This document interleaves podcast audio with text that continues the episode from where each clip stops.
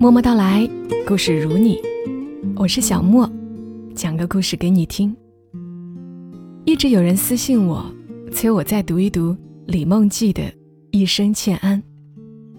那今天就来读一读吧，读那篇传播最广的关于鲁迅妻子朱安的这篇。李梦记是站在朱安的角度，以第一人称的视角。来写这个故事的，我就是朱安。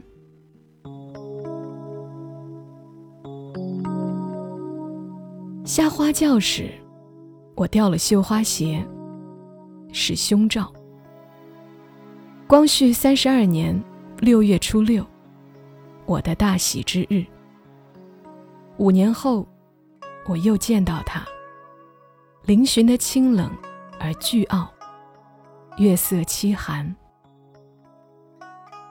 盖头久久没掀，灯花大抵瘦了。他坐在太师椅上，翻书，不语。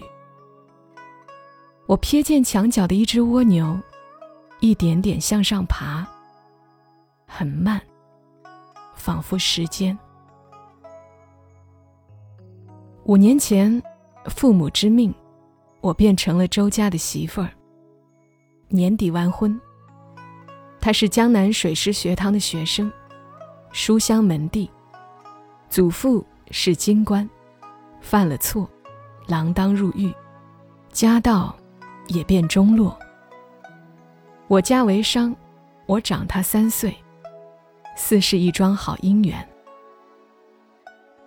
成亲在即，他却要留洋日本。耽搁婚期。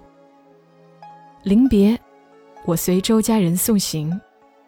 他对我说：“你名朱安，家有一女，即是安。周家无女，从那时起，我就自认是周家的人，让他安心，让家安宁，是我毕生所愿。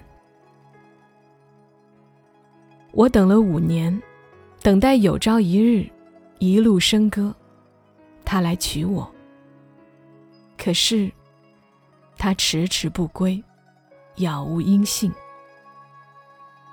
在绍兴，称婆婆为娘娘。听娘娘和亲戚说，他成了新派青年，嘱我放脚进学堂。我四岁缠足，母亲言。好人家的女子，都是三寸金莲，大脚，丑陋鄙俗，不成体统。今我二十有余，又谈放脚，徒疑笑柄。自古迄今，女子无才便是德。身为女人，开枝散叶，打理家务，才是分内之事。读书识字。非正业，朱家传统，容不得我挑战。说到底，我不过是个小女子，旧时代的小女子。我唯一能做的，便是婚礼时往大如船的鞋里塞棉花。没成想，下轿时竟掉了，欲盖弥彰。墙角蜗牛仍在奋力上爬，夜缓缓的淡了。我想起那年渡口，他对我说：“家有一女，即是安。”彼时的他举手投足都是文弱书生气，不似如今棱角分明。我心内有点憎恨起日本来，是日本之行。让他改变。我预感到世道变了，只是不知新世道容不容得下一个我。洞房花烛夜，彼此默然的一夜，一沉默就是一辈子。三天后，他再度离家，去了日本。宣统三年，也就是一九一一年，清廷垮台，我的婚姻已经走过第五个年头。先生回国已经两年，先后在浙江两级师范学堂和绍兴中学堂当教员，现在是绍兴师范学校校长。他从不归家过夜，只是偶尔行色匆匆的回来，怀抱许多书，我看不懂。他和娘娘说话，说国民革命、中华民国，大抵是些国事。他知我不懂，便不对我说。我沉默的听，寂静的看。他时而激昂，时而悲愤的模样，我很喜欢。他是做大事的人。我出街，街头巷尾的茶馆，都是革命的说法。人们也好像与从前不大一样了。像先生般不数变的男人多起来，女人也渐渐不裹脚。天下乱了。先生似乎小有名气，路过酒肆药铺，常听闻周树人、云儿。我也是骄傲的，因我是周树人之妻，我亦是疼痛的，守着有名无实的婚姻。哭了华年。先生是摩登人物，对着新气象，自然是喜悦的。我却是个旧人，贴着包办婚姻，迈着三寸金莲，被风云突变的世道裹挟着，颤巍巍的撞进新时代。晌午，我回娘家，先生去北平了，我不识字。托小弟写封信。先生庶人，不孝有三，无后为大，望纳妾，妻朱安。一九一四年十一月。先生未回复，听说动了怒，说我不可理喻，无可救药。正如下花轿时掉鞋，在他面前。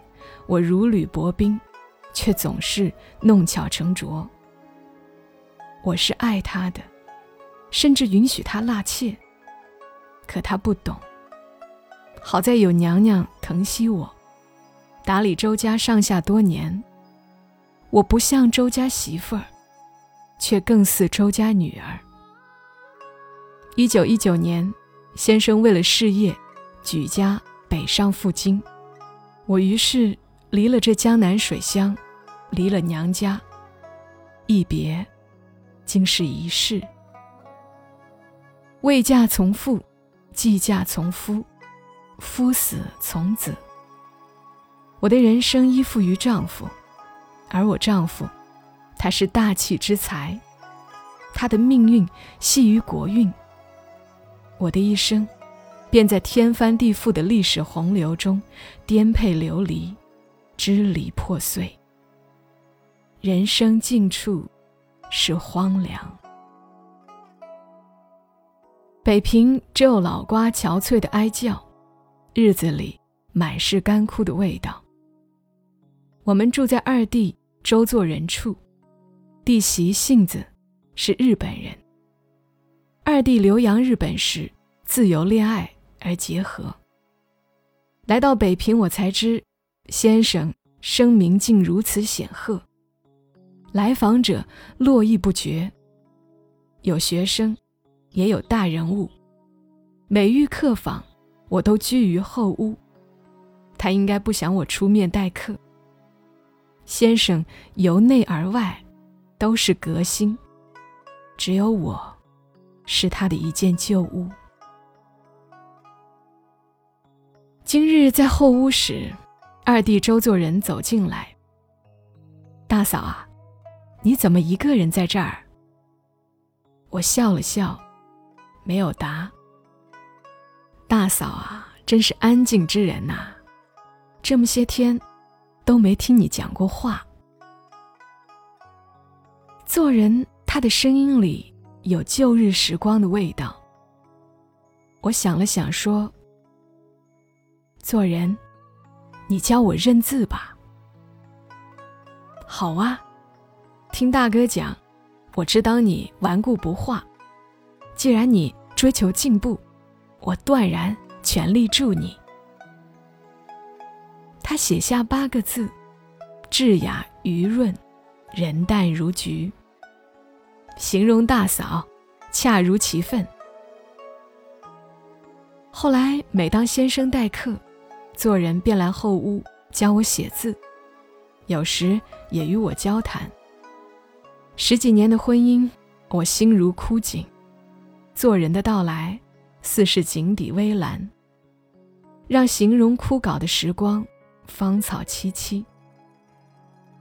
大哥现在教育部供职，也在北大教书，叫鲁迅，是著作等身的大文豪，五四新文化运动的领袖。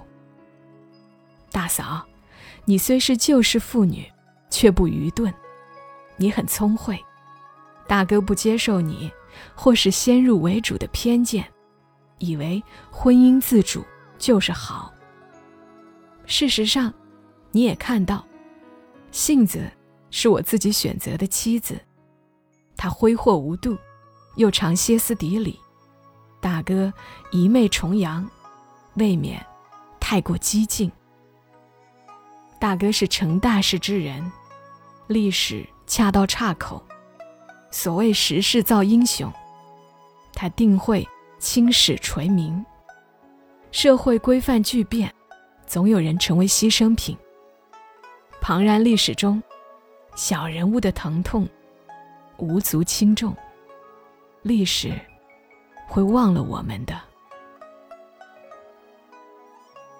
斑驳的时光。跌跌错错，在北平八道湾的四年，是我人生中唯一的阳光。无论如何冰冷漠然的人，在暗如渊壑的生命里，总有一次靠近温暖光阴。因这来之不易的刹那芳华，我忘记清歌哀伤，忘记幽怨。然而，满地阳光凉了。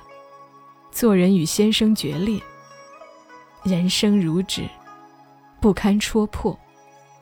时光若客，凉薄薄凉，夫复何言？先生料我不识字，书信从不避我。我于是看到二弟做人递来的绝交书。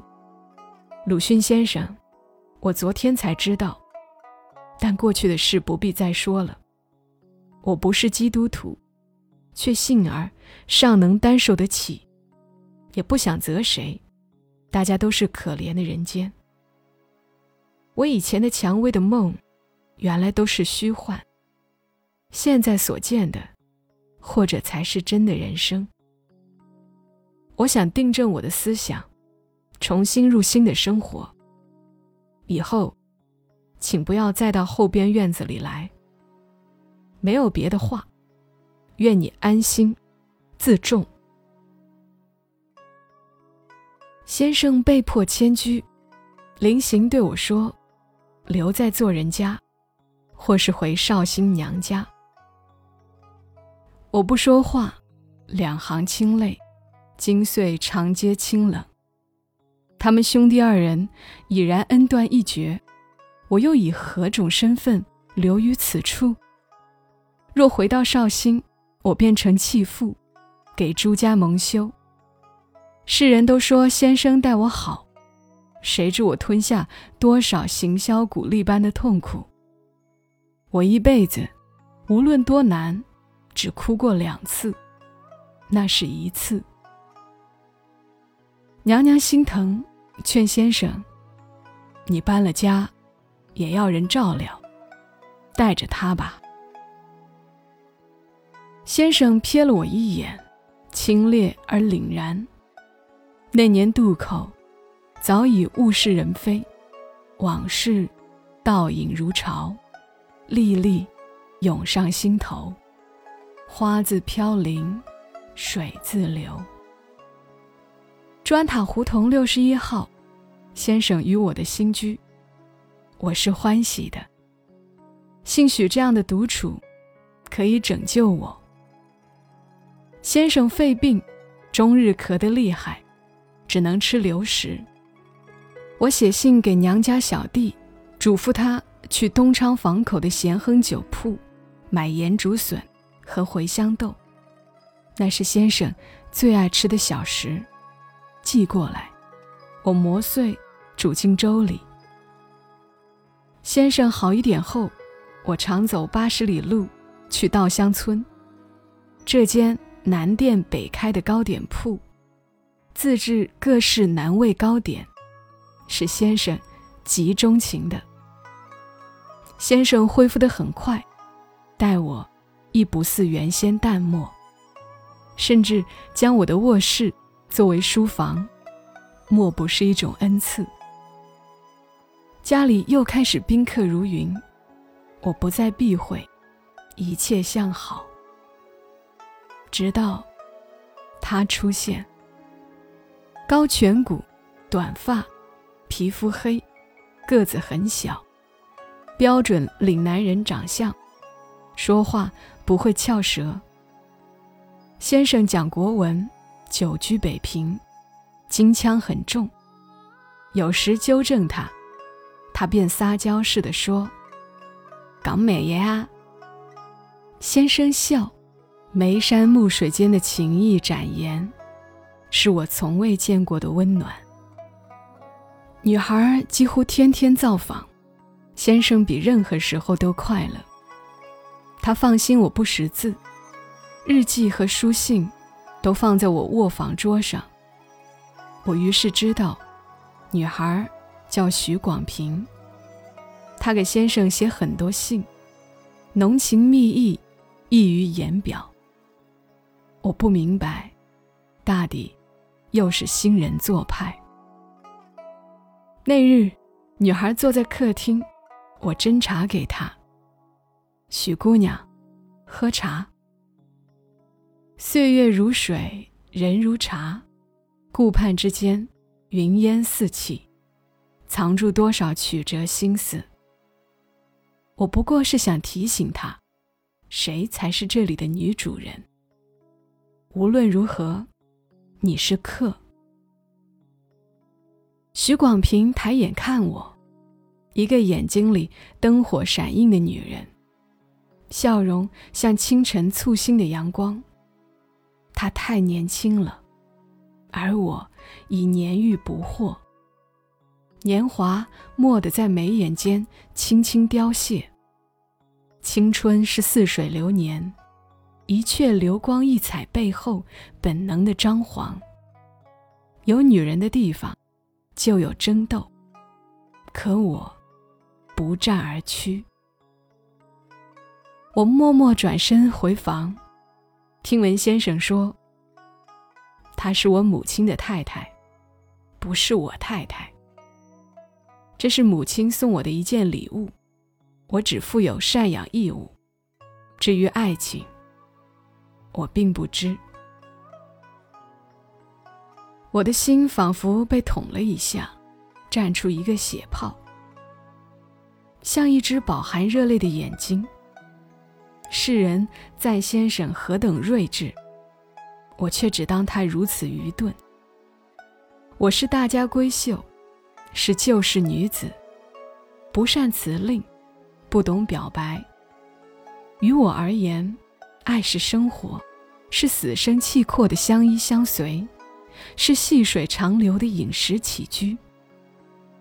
我以为今年的忍负与牺牲，或可换来先生的一丝柔情。没成想，我的深情，却是一桩悲剧。我的爱情，亦是一场徒劳。世界变了，所有人都只当我是旧中国落伍无望的一代。谁也没有想过，我曾不断衡量与丈夫的关系，尝试了解新世界。我终是背负着命运的十字架，随波逐流。外面兀自欢声笑语。徐广平说：“这是一场 fair play。我听不懂。恍惚间，满是喧嚣折尽。三一八惨案让北平风声鹤唳，手无寸铁的年轻人被段祺瑞政府兵打死，横尸街头。国难当头，无以家为，哀歌响彻北平。先生没日没夜的撰文，烟不离手，身体每况愈下。我心疼他。段政府下通缉令，先生走了。留下一句：“朱安，好生过。”青灯黄卷度残生，记忆穷穷。一九三六年深秋，日本占了东三省，北平局势紧张。许广平寄信给我，先生逝于十月十九日上午五时二十五分。展信，泪不可遏。我一辈子流泪，只有两次。那是第二次。哭等三十年，只要他活着，我就还有个盼。如今阴阳两隔，我如江西的炭火，他是我唯一的余温。皮之不存，毛将焉附？我忘记哀伤，忘记怨念，秋雨潇潇。把我心里凄凄的疾风浇得湿漉漉，缘分清浅，怨不得时过境迁。后来，日本侵华，娘娘先逝，日子更艰难了。许广平接济我，怀着对失败者的同情，到底是不屑。在他眼里，我不过是旧社会。给鲁迅痛苦的遗产。历史喧嚣，容不下我。家徒四壁，一日两餐，每日只有汤水似的稀粥，就几块酱萝卜。我想起先生的藏书，或可以换钱，维持生计。先生一生撰文不计其数，却没有一个字是关于我。何其悲凉！时间都在他人笔尖上，独独把我遗忘。午时，数年庭院深深，时光清冷，门可罗雀的家里来了客人。我们是鲁迅先生的学生，今日听闻您意欲出售先生藏书，特来关主您，万万不可。鲁迅遗物无价，需妥善保存，请您三思。您是旧时代的人，没有文化，不懂先生作品的价值。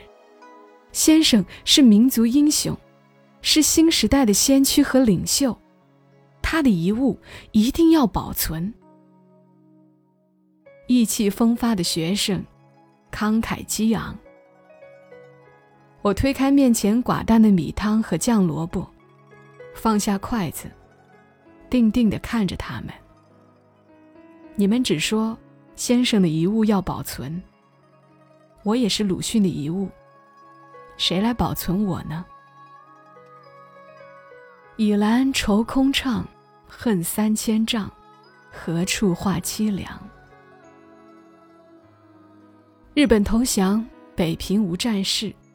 时光越老，人心越淡。独卧病榻，回望我满盘皆输的人生，我看到了墙角一只小小的蜗牛。我们是老朋友了。绍兴老家的新婚之夜，也有一只蜗牛陪我挨过。它那么努力的从墙底一厘一厘往上爬，像我一样。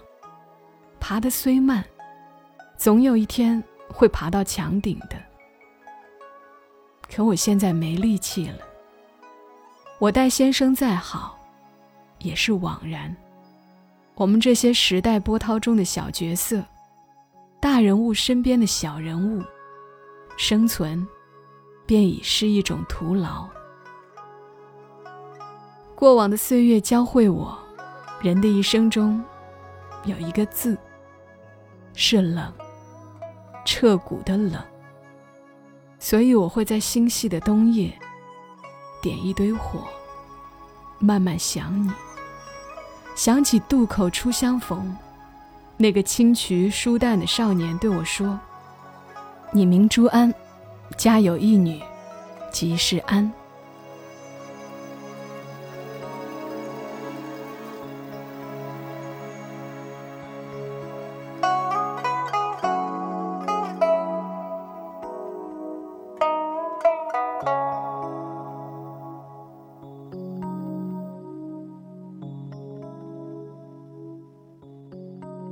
读完这篇文，想起李梦骥在这本书里写过的一句话：“女子一生何以为安？”你们觉得何以为安呢？朱安的满盘皆输，当然是有时代的原因。那现在的我们呢？要安然安心的度过一生，倚仗的又是什么呢？或许我们也可以思考一下。当然，也要特别说明一下。一生欠安这样的文章，我们是不能够作为历史故事来看的。很多人喜欢听，不过是喜欢这点古风，这些遣词造句，喜欢读出来的这个氛围。至于鲁迅先生、许广平先生之间又有着怎样真实的故事，还是有待考证的。我们在这里就当一个旧时代女人的故事听一听。愿大家一夜好眠。小莫在深圳。和你说晚安。